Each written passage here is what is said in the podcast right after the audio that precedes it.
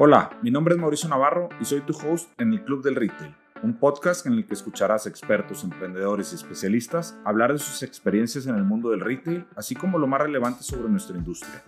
No te despegues y acompáñanos en este nuevo episodio. Hola y bienvenidos al Club del Retail. El día de hoy tenemos como invitado a Daniel Soldán, cofundador y CEO de Enblue, la plataforma líder en Latinoamérica de automatización de marketing y CRM. Daniel estudió informática y tecnología en la Universidad Abierta Interamericana de Argentina. Daniel, bienvenido al Club del Retail. Gracias, Mauricio. Un gusto estar acá con vos. Igualmente, la verdad es que tenía muchas ganas de platicar contigo, eh, comentar. En Blue es una referencia, se ha convertido en una referencia no solamente en Latinoamérica, sino ya es un competidor muy relevante en eh, temas de automatización de marketing, CRMs a nivel mundial. Entonces, cada vez más empresas latinoamericanas están tomando una posición relevante en, el tema de desarrollo de software, viniendo, en el caso de ustedes, de Argentina. Igual tenemos eh, otras empresas brasileñas que están tomando mucha relevancia, propiamente argentinas, como, como el caso de Mercado Libre, algunas empresas mexicanas. Entonces, cada vez vemos más jugadores, players latinoamericanos eh, conquistando mercados en Estados Unidos, en Europa, etcétera. Felicidades por eso, Daniel.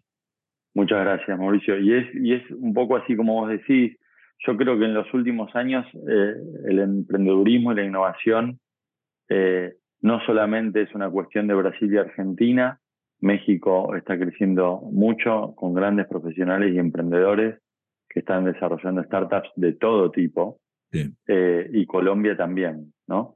Entonces, bueno, Chile también siempre en su momento estuvo con muchos lanzamientos.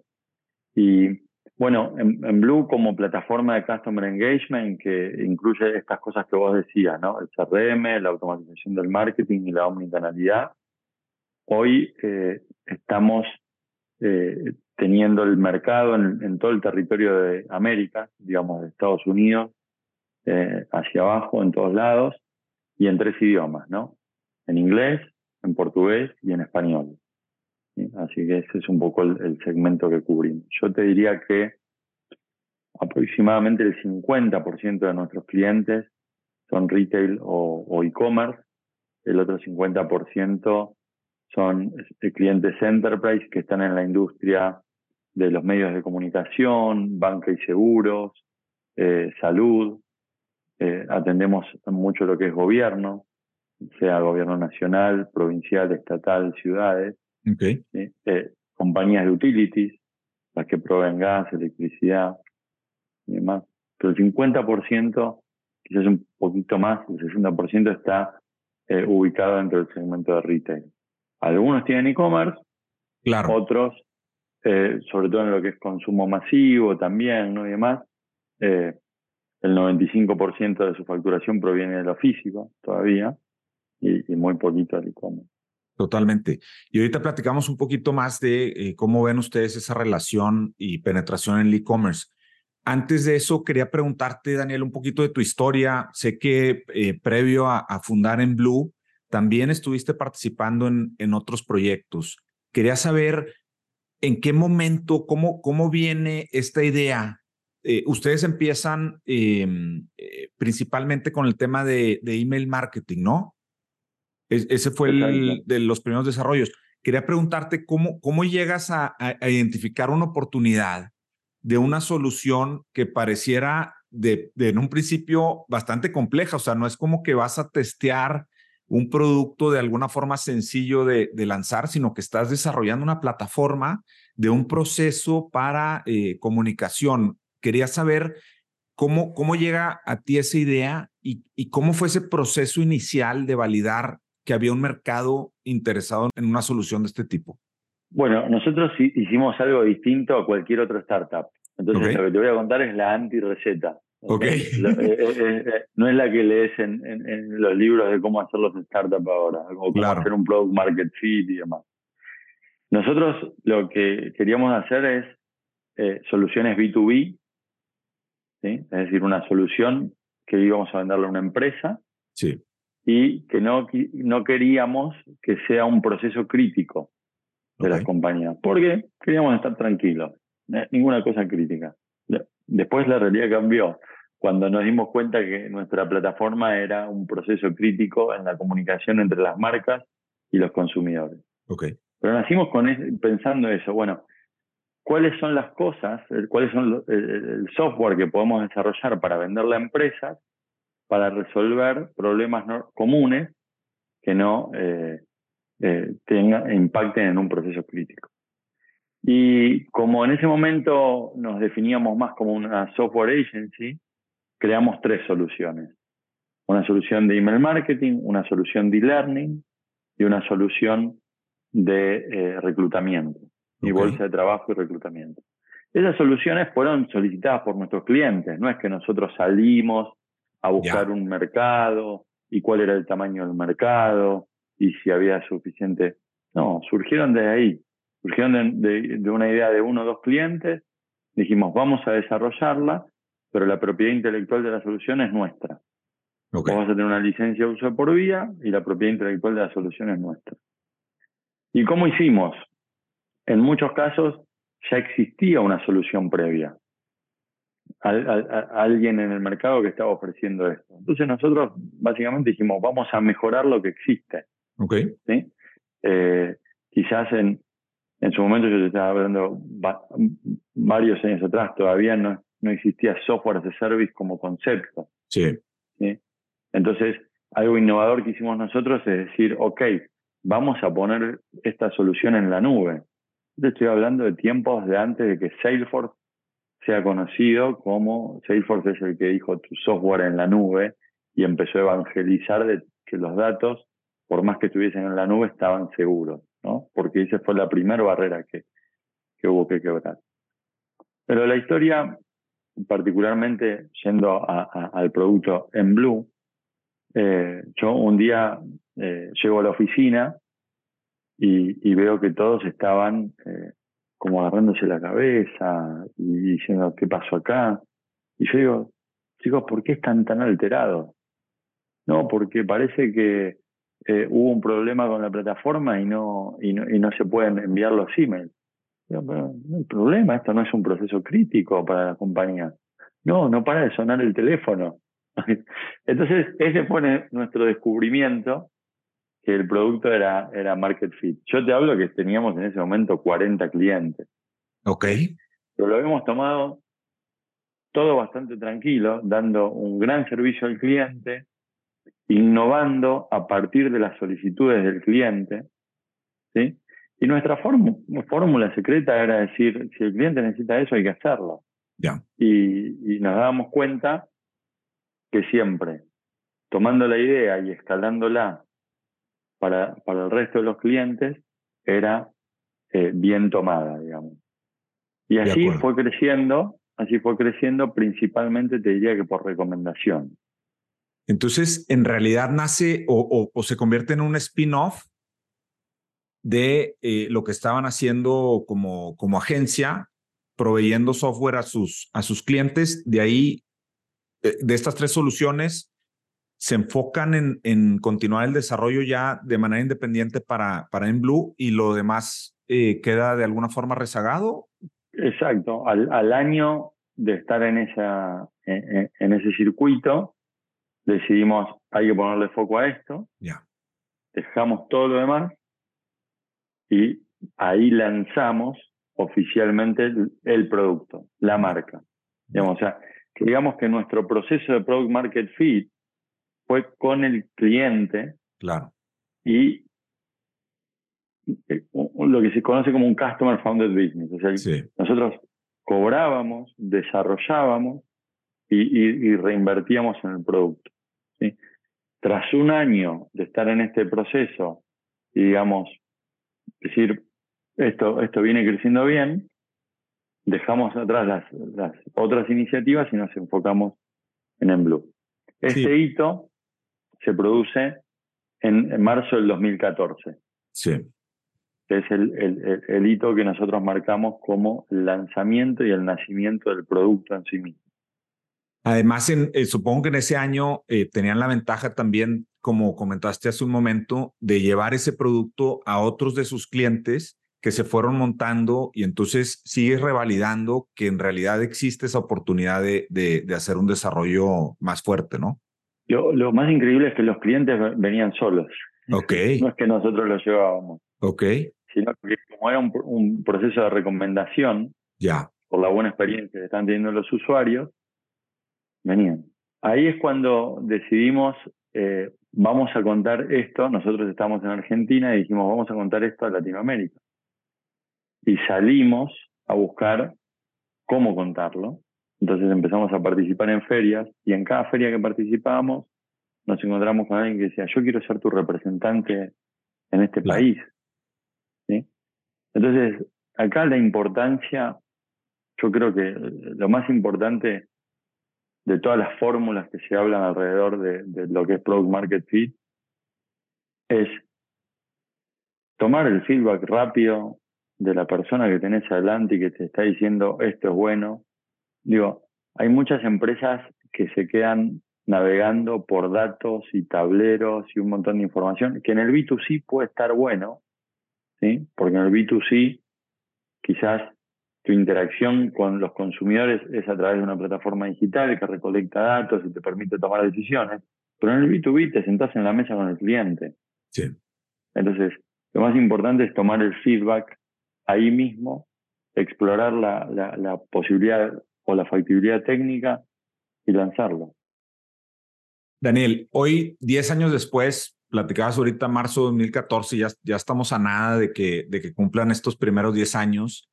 Tienen un, un, liderazgo, como ya lo comentábamos también, muy, muy importante, una posición muy fuerte en, en América. Han desarrollado ya la plataforma en tres idiomas, abarcando prácticamente todo, todo nuestro continente hoy volteas hacia atrás, ¿qué cosas sucedieron que hoy dices, no puede ser que continuamos adelante? O sea, ¿hubo, algún, algunos momentos donde decías, esto se va a desmoronar o siempre fueron llevando el proceso de alguna forma con un control, por lo menos en la parte de producto, que confiabas en que las cosas iban a salir adelante? Mira, siempre yo creo que una o dos veces por año siempre te agarran estas situaciones de decir, se apaga mañana. Mañana vuelvo a cero. Sí. Eh, pero el, equipo es un, Blue es un equipo muy constante. Uno de nuestros valores es la determinación. Entonces todos los desafíos que, que se nos ponen por delante eh, los encaramos con la determinación y, el optimismo de que los vamos a poder eh, sacar adelante. ¿no? Eh, tuvimos cuestiones técnicas donde la plataforma necesitaba escalar y, fue difícil tomar decisiones. Hace muy poco, hicimos hace menos de un año una migración muy grande de toda la estructura de base de datos y se hizo como tres en tres momentos se practicó en ambientes de prueba a cómo, a cómo hacerla, después se practicó en producción un fin de semana y después se realizó en producción un fin de semana. Eh, y, para el usuario fue transparente, pero para nosotros fue un cambio drástico en temas de escalabilidad y disponibilidad del producto.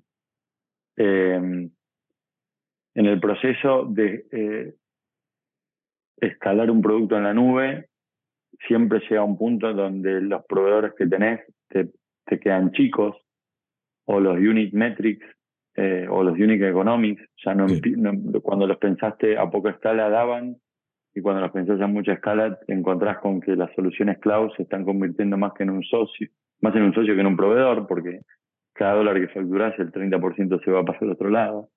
Entonces hubo momentos donde hubo que hacer muchos ajustes de eso. Y también el equipo va cambiando, ¿no? Porque eh, hay, momentos de aceleración y hay momentos de consolidación. El mercado va cambiando.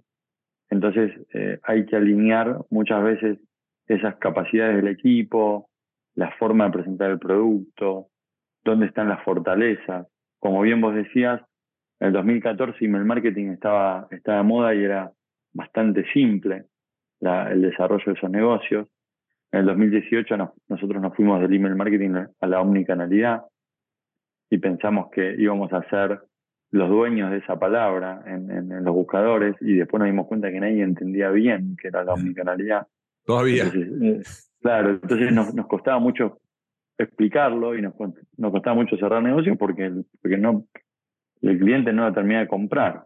¿Y para qué sirve? Ok, sí, está buenísimo hablar por un montón de canales. ¿Y para qué sirve?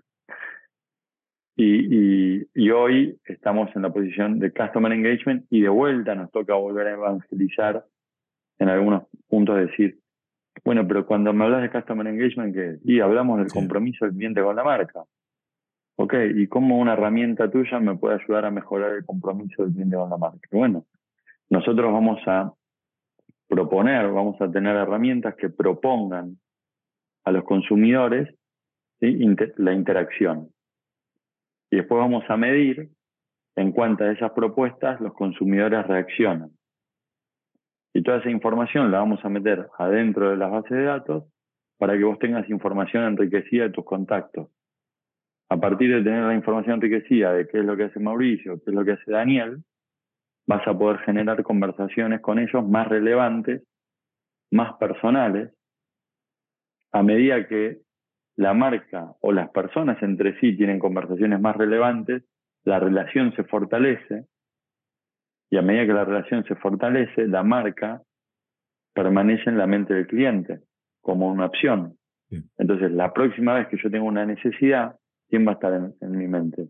La marca que me conoce, que me trató bien, que me habla de los temas que a mí me interesan, que me generan buenas experiencias. Y eso va a aumentar lo que se llama Customer Lifetime Value. Entonces, eh, no podemos eh, solamente tener relaciones transaccionales, comprar, vender, comprar, vender, tener, generar experiencias, crear experiencias, que a largo plazo terminan, terminan siendo mejor. Totalmente. Y, y mucho del, de, de, lo que hablas es, es esa tendencia a la hiperpersonalización, ¿no? O sea, conocer precisamente el, eh, el perfil de Daniel, sus gustos, etcétera, como para también reducir el tema de, de spam, que es una de las cosas, em, vamos, que, que, que, desventajas que pudiera tener en la percepción del usuario, ¿no? Cuando, cuando empiezas a recibir, em, eh, eh, muy típico en, en x.com, ahora Twitter, gente publicando, diciendo, me has mandado este, ocho, ocho correos de, de este tema y, y, no sé, ni, siquiera soy mujer y me, me mandas cosas de... A, mí me gusta, a mí me gusta llevar eh, las cosas técnicas a, la realidad, ¿no? Em, porque uno dice spam y enseguida piensa en el, en el email, pero en realidad todas las cosas que tienen cierto nivel de abuso... Sí, intrusivas, abusivas, sí. Entonces, un spam también es una relación tóxica. Sí. ¿No? Ah, sí, claro. ahora que está de moda eso. es verdad. Entonces, eh, o, un, eh, o un stalker, ¿no? Un stalker, uno que te, está todo el tiempo siguiendo sin, sin sentido, que vos no querés. claro. Entonces, em, lo, lo, importante es, en, en, lo que vos decías de la hiperpersonalización, es cómo usamos esos datos para, con los datos de comportamiento, los, los intereses, digamos, de la persona, el momento en el que esa persona esté interesada en ese tema y el canal adecuado hacen que la, que la hiperpersonalización sea perfecta. Yo siempre digo que son esas tres cosas. Los datos de comportamiento, el momento en el que eso va a suceder y el canal por el cual va a suceder. Sí. Por ejemplo, ahora estamos enfrentando en Colombia se, se va a poner vigente el 10 de octubre una ley respecto a la comunicación entre las empresas y, los consumidores. Okay. la ley que dice que las empresas no se pueden comunicar más de una vez por día ¿sí? con, con las personas y, eh, y no se pueden comunicar más de una vez por día por el mismo canal. Okay. ¿sí? Y no se pueden comunicar más de seis veces a la semana y los domingos está prohibido enviar comunicaciones sean mensajes de texto o email. Wow. Esto tiene que ver con fines de cobranzas o con fines de publicidad. Interesante. imagínate que esto cambia un montón de cosas, porque pone un montón de límites, eh, de cosas que no eran eh, eh, directamente spam, digamos, sino que eran cuestiones informativas, que ahora las empresas están tratando de adaptar. Ok, ¿cómo mantengo una relación con estos límites? Pero después, ¿cómo las herramientas me ayudan a cumplir la ley? Sí, claro.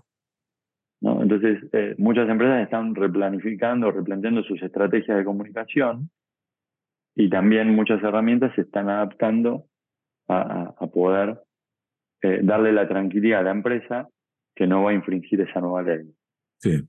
Eh, interesante porque eh, yo soy usuario de o, aficionado, me suscribo mucho a newsletters y, y, hay muchos que envían eso los domingos, como que lo usan como el domingo, estás relajado, buscando algo y entonces aprovechan para mandar el newsletter interesante esta posición em, en, en Colombia, que entiendo que es más por la otra parte, ¿no? A veces estás en tu casa un domingo a las 11 de la mañana, recibes una llamada y es, y es una promoción de, del banco o cosas así.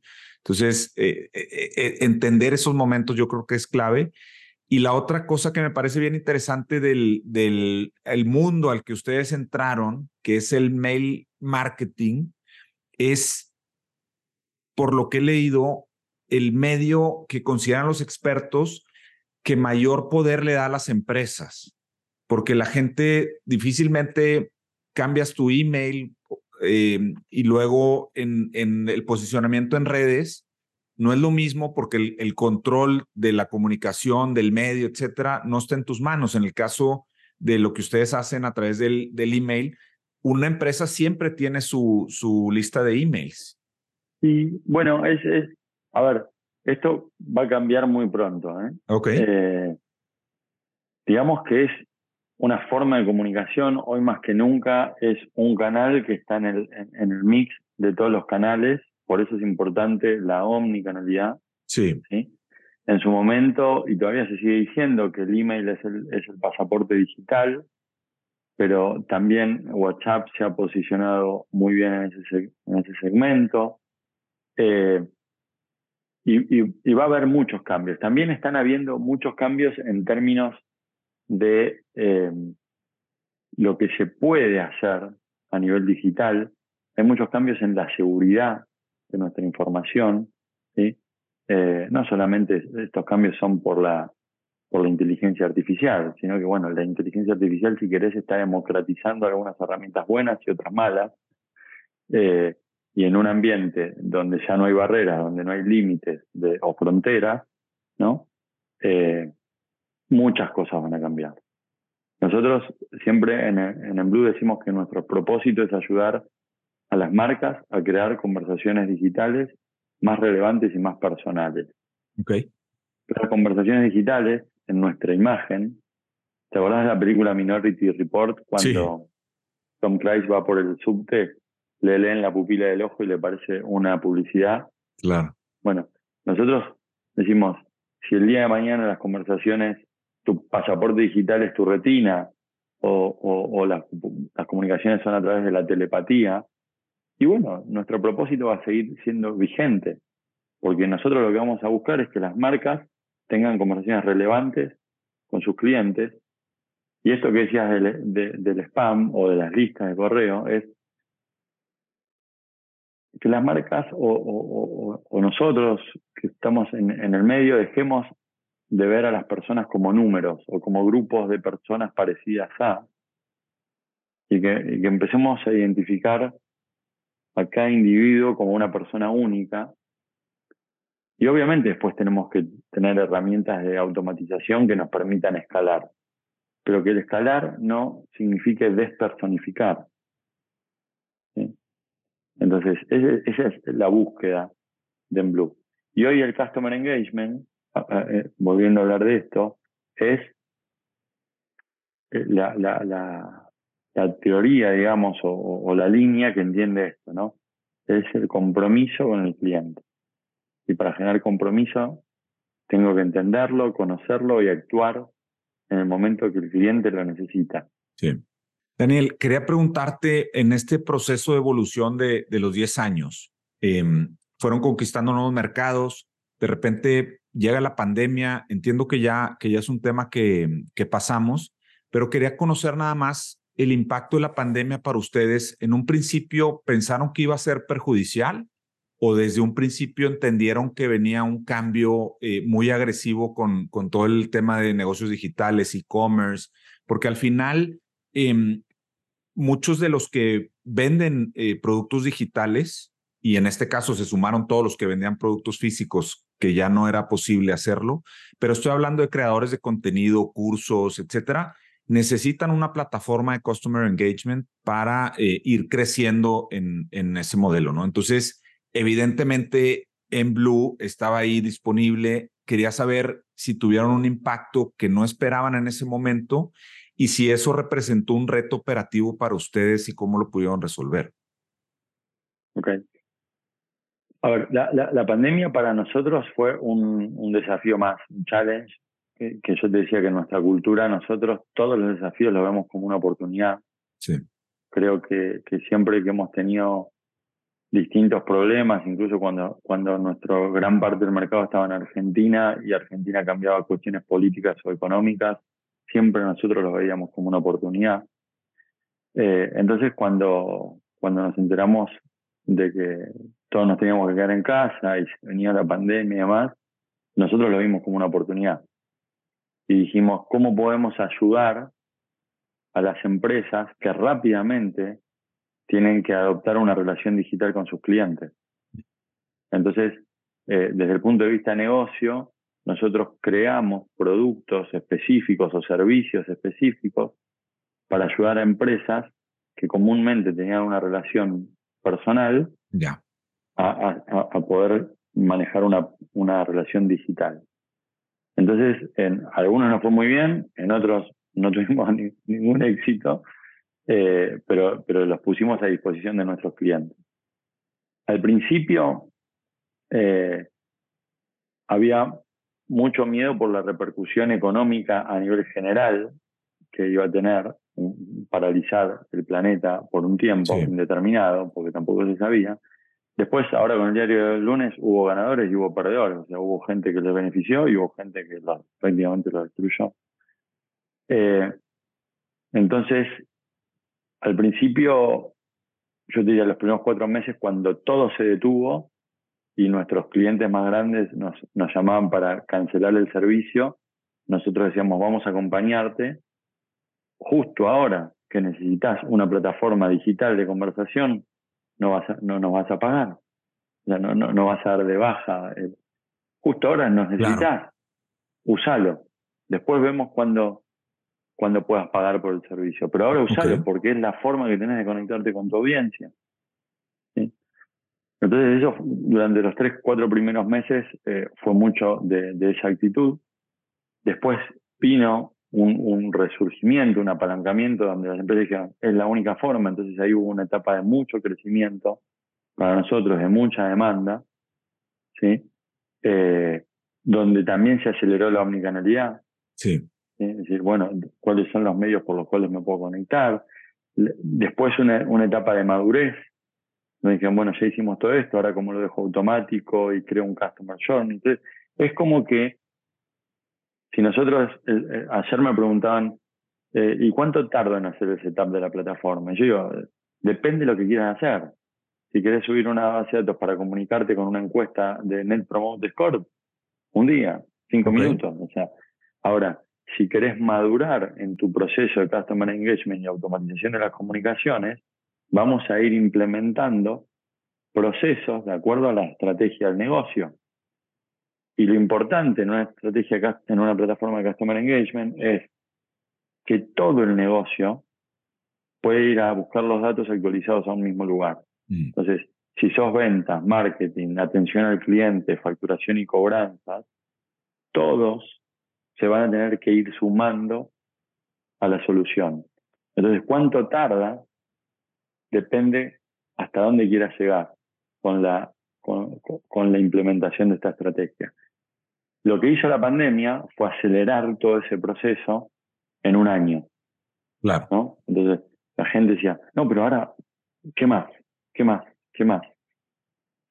Eso fue a nivel negocio, o sea, nuevos productos, al principio ayudar a los clientes que, que, querían reducir presupuesto por la crisis económica y decirle, no, sigan adelante, eh, lo necesitan, después el crecimiento, después la maduración acelerada. Y a nivel compañía interna, operaciones, nosotros en ese momento ya teníamos oficinas físicas en ocho países. Ok. Eh, la gente se fue a la casa. Nosotros decidimos durante un año y medio seguir pagando la renta de cada una de esas oficinas. Como al año preguntamos, ¿vamos a volver? y la gente dijo, no, la verdad que en casa estoy cómodo. Bueno, entonces, y dimos, digamos, de, sí, vamos a alquilar, claro, seis lugares, mantuvimos las oficinas de Argentina, que es donde tenemos mucha gente, y las oficinas de Perú, ¿sí?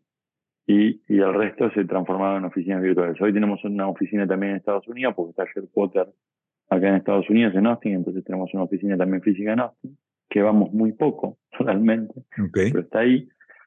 Eh, y hubo un cambio cultural muy grande, porque si a nosotros nos costaba que todos los equipos operen de la misma manera, más allá de las particularidades de la cultura de cada país, también la pandemia nos puso a todos a, operar al mismo nivel.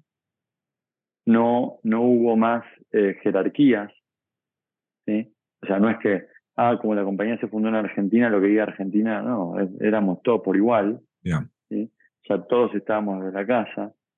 Eh, los managers se, se empezaron a distribuir alrededor de toda la región. Entonces, nosotros creamos células donde una célula estaba compuesta por una persona de México, dos de Colombia, una de Chile y una argentina, que vendían a nivel global.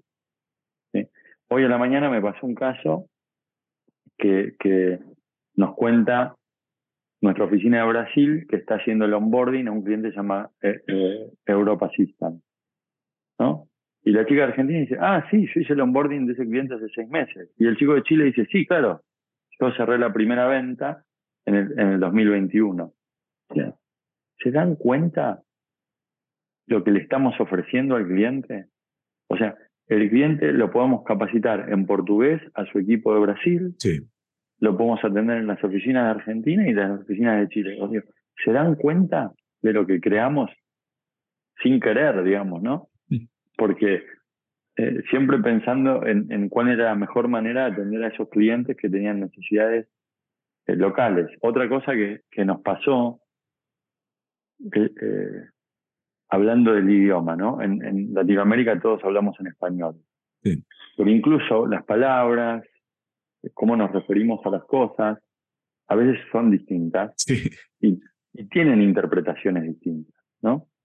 Eh, y, cuando vos estás en, en, una empresa de tecnología, donde todo es muy acelerado, donde a veces los términos en inglés ya te setean. Decía, qué difícil es tener una compañía en tres idiomas cuando incluso entre latinoamericanos, a veces una palabra nos hace tomar una acción. Son españoles diferentes, ¿no? Distinta, sí. ¿no? Eh, ahorita, por ejemplo, bueno, vos lo conocés bien. Ahorita para nosotros es Sí, sí, claro. Acá en México ahorita puede ser. Claro, o en, Argentina puede ser sí, claro. Bueno, sí, claro, pero no me determinaste el tiempo. Sí. Pero es una, una cosita muy chiquita que, que, a nivel cultural te cambia el accionar de, toda una compañía. Es verdad. Eh, pero bueno, entonces aprendimos, eh, aprendimos mucho eso. Hoy eh, somos cerca de 90 en Bluebird. Y yo digo, estoy muy contento porque hay un, una capacidad de conocimiento y una capacidad de acción, digamos, de, de, pensar que ahora empezamos a agrupar a nuestros equipos por industria, ¿sí? Y yo lo que les digo que lo aprendí en, de, un muy amigo mío, Jonathan Lloyd, yo digo, chicos, ustedes al cliente le pueden hacer ver el futuro, porque si ustedes están atendiendo un banco y van a hacer el onboarding a otro banco, o están atendiendo un periódico y van a hacer el onboarding a otro periódico, a ese nuevo cliente, ustedes le van a contar cuáles son los desafíos y las oportunidades que va a tener en seis meses. porque ya lo hicieron cinco veces. Entonces le van a, permitir ver el futuro. ¿sí? mejores prácticas, este, procesos de implementación más acelerados, va, va mejorando muchísimo con, con cada experiencia, ¿verdad? Qué interesante. Daniel, has hablado en la conversación eh, mucho sobre el concepto de la omnicanalidad, donde ya las empresas, las marcas eh, eh, no lo hacen en silos, es decir, buscan el contacto directo con la persona independientemente del medio físico, digital, em, WhatsApp, email marketing, todas las posibilidades que hay alrededor de, del consumidor. Yo lo veo ya como, como una realidad y como el deber ser de, por lo menos en la industria retail, e-commerce, etcétera. Quería preguntarte en ese sentido de innovación, ¿has visto cosas en otros mercados, en la industria retail o en la industria de especialidad que ustedes manejan de customer engagement, que consideras que, en algunos años estaremos viendo en México algo que, que, que hayas visto, que digas tú, me voló la cabeza esto que vi en algún país que, que no lo hayas visto en Latinoamérica todavía? Mira, em, yo primero que nada creo que México tiene una oportunidad increíble porque justamente la pandemia aceleró, eh, particularmente en México, muchas cuestiones, no solamente el comercio electrónico, sino todo lo que está alrededor. Sí. Y cuando uno entra un, poquitito más tarde, se evita las, frustraciones que tuvieron los, que empezaron antes. Entonces, la, la curva del crecimiento es mucho más rápida. Nosotros lo, que estamos viendo que, que México creo que le está ganando incluso a Latinoamérica es en los aspectos de la implementación del digital, que es la unión del mundo físico con el digital. Estamos implementando eh, soluciones como por ejemplo una solución que, es, que se conoce hace muchísimo tiempo, que es la de, la de proveer Wi-Fi en, los retails, en restaurantes, en, centros comerciales. Pero esa, ese proveer Wi-Fi lo estamos utilizando como eh, fuente de datos de comportamiento y de nuevos usuarios para meterlos en la herramienta de omnicanalidad. Sí. Y entonces, por ejemplo, acabas de, salir del centro comercial, vas a recibir una encuesta de satisfacción para saber cómo, cómo la pasaste. Pero empezar a, que son tecnologías que ya existen, ¿no? Digo, no estoy contando nada nuevo, pero empezar a implementarlas en, en, en, en la normalidad. ¿sí? Y digamos que eso se alinea a las expectativas de los, de los clientes. O sea, los consumidores, nosotros como consumidores, tenemos la expectativa que hoy sea así. Otra, otra cosa que es muy simple, pero que también está empezando a, cambiar hace un par de años. Uno cuando va a un supermercado y, compra un producto, no quiere recibir cinco cupones impresos en papel. Ya. Los quiere recibir por WhatsApp. O los quiere recibir en la aplicación de Costco, por ejemplo, de, de HB si es, si es que tienen la aplicación, estos que te digo sí la tienen, pero hay gente que todavía no ha desarrollado la aplicación digital, bueno, lo puede recibir por WhatsApp. Entonces, eh, lo que está sucediendo es mucho la, unión del mundo físico con el digital, ¿sí? Y que va a seguir eh, en, los términos de la exploración de la realidad virtual, de, los cascos, ¿no? También. Entonces, eh, vamos a ir a la unión de las experiencias. No solamente la omnicanalidad se va a referir solamente a, a, lo digital, sino a la conjunción de los mundos. Y sobre todo, nosotros estamos hace seis meses en un proyecto muy interesante, que, que es un proyecto de, de ayudar a las empresas a crear un Real ID de su cliente, es decir, Mauricio es el mismo Mauricio que compra en e-commerce o que compra en la tienda física.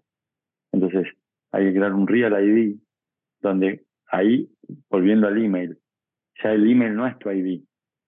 Hay otro ID. tu cédula tampoco, porque, porque capaz que no usas la cédula. Entonces, ¿cuál es esa combinación, ese hash, ese algoritmo que es tu ID, por el cual te podemos ofrecer la mejor experiencia en cualquier punto en el cual interactúes con la marca. Qué interesante. La verdad es que, eh, como comentas, al, final la persona es la misma, la que está cuidando la tienda, la que está haciendo compras en línea y, y poder hacer ese tracking general del comportamiento a la marca le puede generar muchísimos beneficios. La verdad es que bien interesante, Daniel, todo lo que han evolucionado en la plataforma de Enblue, eh, el concepto que, que estuviste comentando de Customer Engagement y todos los atributos que hay alrededor de este concepto. Felicidades por, por los logros que, que están teniendo y mucho éxito en lo que venga en el futuro. Por último, preguntarte si alguien estuviera interesado en conocer más de las soluciones de Enblue, eh, ¿cuál sería la mejor forma de, de acercarse con, con ustedes? ¿A través de la página web? Sí, es a través de la página web, en bluemail.com o a través de nuestras redes sociales. Eh, pueden llamarnos por teléfono o solicitar una demo y acceder eh, automáticamente a la plataforma. Nosotros, eh, si bien la plataforma es self-service, tenemos un equipo que ayuda en el onboarding a los clientes para que adopten rápidamente el producto y puedan sacarle provecho a, a todo, ¿no? O sea, lo que tratamos de acelerar es esa curva de implementación o aprendizaje que quizás con otras plataformas eh, resulta un poco complicada o te lleva tiempo. Eh, nosotros nos ponemos, eh, digamos, administrar el proyecto junto con, con, las empresas para poder llevarlo adelante. Siempre usando una herramienta self-service, pero acompañando la adopción. ¿no? Siempre digo que eh, en los últimos años la innovación crece a nivel exponencial. La disponibilidad de herramientas que tenemos es exponencial. Y la capacidad de los seres humanos y de las empresas de, de, capacitarnos o aprender es un poco más lineal. Okay. Entonces, ¿cómo se resuelve ese gap? Ayudando. Sí. O sea, ayudando. Entonces, eso es, muy importante. Buenísimo, Daniel. Pues te agradezco muchísimo que hayas compartido con nosotros eh, parte de tu experiencia, lo que han desarrollado en Blue y mucho éxito en lo que venga. Bueno, muchísimas gracias, Mauricio. Gracias por la invitación.